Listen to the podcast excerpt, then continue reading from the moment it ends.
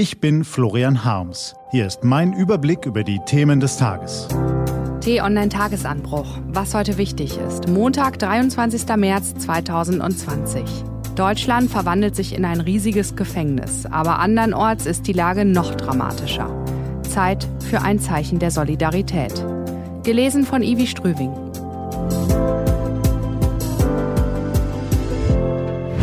Was war? Die Bundesrepublik Deutschland verwandelt sich in ein riesiges Gefängnis. An den Außengrenzen Gitter und Polizisten. In den Zellen 82 Millionen Menschen in Wohnungen und Häusern.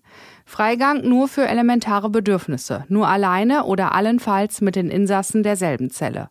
Wir sind Gefangene und wir fragen uns mit einer Mischung aus Erstaunen, Beklemmung, mancher vielleicht auch Ärger, was geschieht da gerade mit uns? Wie kann es sein, dass unser Leben, unsere Freiheit binnen weniger Tage so radikal beschnitten worden sind? Doch wer vernünftig ist, der weiß, es ist richtig so. Das Coronavirus zwingt Millionen Menschen rund um den Globus auf ihre Bewegungsfreiheit zu verzichten. Und nach tagelangem Nachdenken hat auch die Bundeskanzlerin ihre Richtlinienkompetenz gestern Abend endlich so interpretiert, wie ein Regierungschef sie in einer historischen Notlage interpretieren muss. Angela Merkel hat die Ministerpräsidenten der Länder zusammengetrommelt und in einer Videokonferenz auf die härtesten Einschnitte eingeschworen, die deutsche Politiker der Bevölkerung seit 75 Jahren abverlangt haben. Erstens, die Bürgerinnen und Bürger werden angehalten, die Kontakte zu anderen Menschen außerhalb der Angehörigen des eigenen Hausstands auf ein absolut nötiges Minimum zu reduzieren. Zweitens, in der Öffentlichkeit ist, wo immer möglich, zu anderen als den unter erstens genannten Personen ein Mindestabstand von mindestens 1,5 Metern, besser noch zwei Metern einzuhalten. Es ist das Allerwichtigste, dass diese Abstandsregel eingehalten wird. Mit einem bestimmten Abstand reduziert sich das Infektionsrisiko auf nahezu null. Ob man einen halben Meter voneinander entfernt steht oder 1,5 Meter, macht einen riesigen Unterschied. Drittens, der Aufenthalt im öffentlichen Raum ist nur alleine mit einer weiteren nicht im Haushalt lebenden Person oder im Kreis der Angehörigen des eigenen Hausstands gestattet. Viertens, der Weg zur Arbeit, zur Notbetreuung, Einkäufe, Arztbesuche, Teilnahme an Sitzungen, erforderlichen Terminen und Prüfungen, Hilfe für andere, individueller Sport und Bewegung an der frischen Luft sowie andere notwendige Tätigkeiten bleiben selbstverständlich weiter möglich.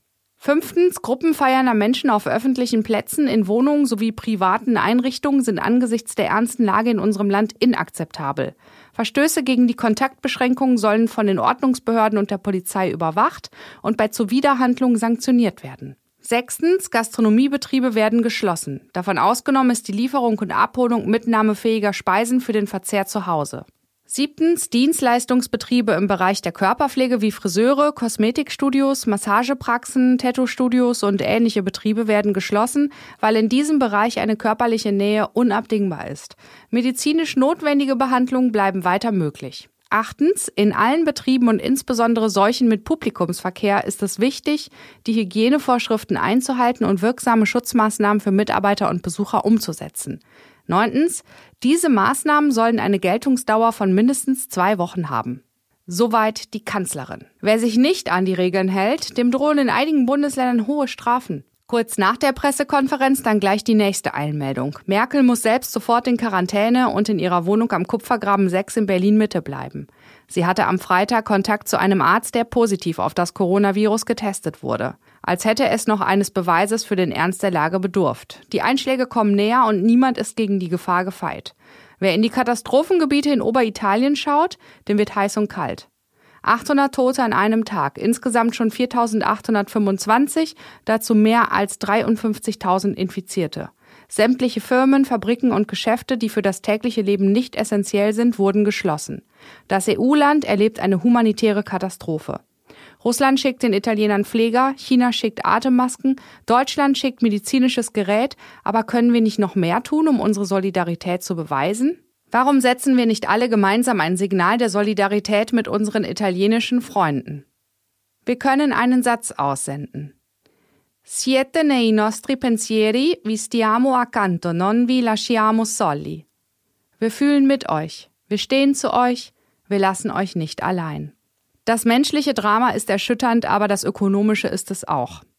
Das Coronavirus wird Deutschland in eine tiefe Wirtschaftskrise stürzen. Diese Krise wird den deutschen Staat bis zu 1,5 Billionen Euro kosten. So viel wie die Wiedervereinigung. Zugleich steckt in dieser Ausnahmesituation auch ein Keim der Hoffnung, den der französische Präsident Macron zielsicher erkannt hat. Es ist die Chance, dass wir nach der Überwindung der Krise verantwortungsvoller wirtschaften als zuvor, dass wir unser Gesundheitssystem besser ausstatten, dass wir mehr Rücksicht aufeinander nehmen, aber auch auf die Umwelt und das Klima.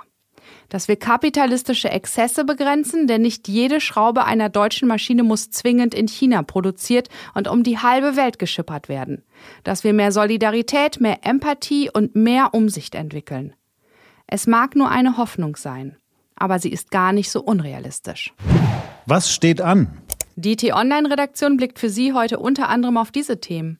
Die EU-Außenminister planen heute per Videokonferenz, wie die letzten im Ausland gestrandeten EU-Bürger zurückgeholt werden können. Die EU-Wirtschafts- und Finanzminister bevorzugen eine Telefonschalte, um die wirtschaftlichen Folgen der Corona-Krise und die Aussetzung der Defizitregeln zu besprechen. Diese und andere Nachrichten, Analysen, Interviews und Kolumnen gibt's den ganzen Tag auf t-online.de und in der App. Das war der T-Online-Tagesanbruch vom 23. März 2020. Den Podcast gibt's auch auf Spotify. Einfach nach Tagesanbruch suchen und folgen. Ich wünsche Ihnen einen frohen Tag. Ihr Florian Harms.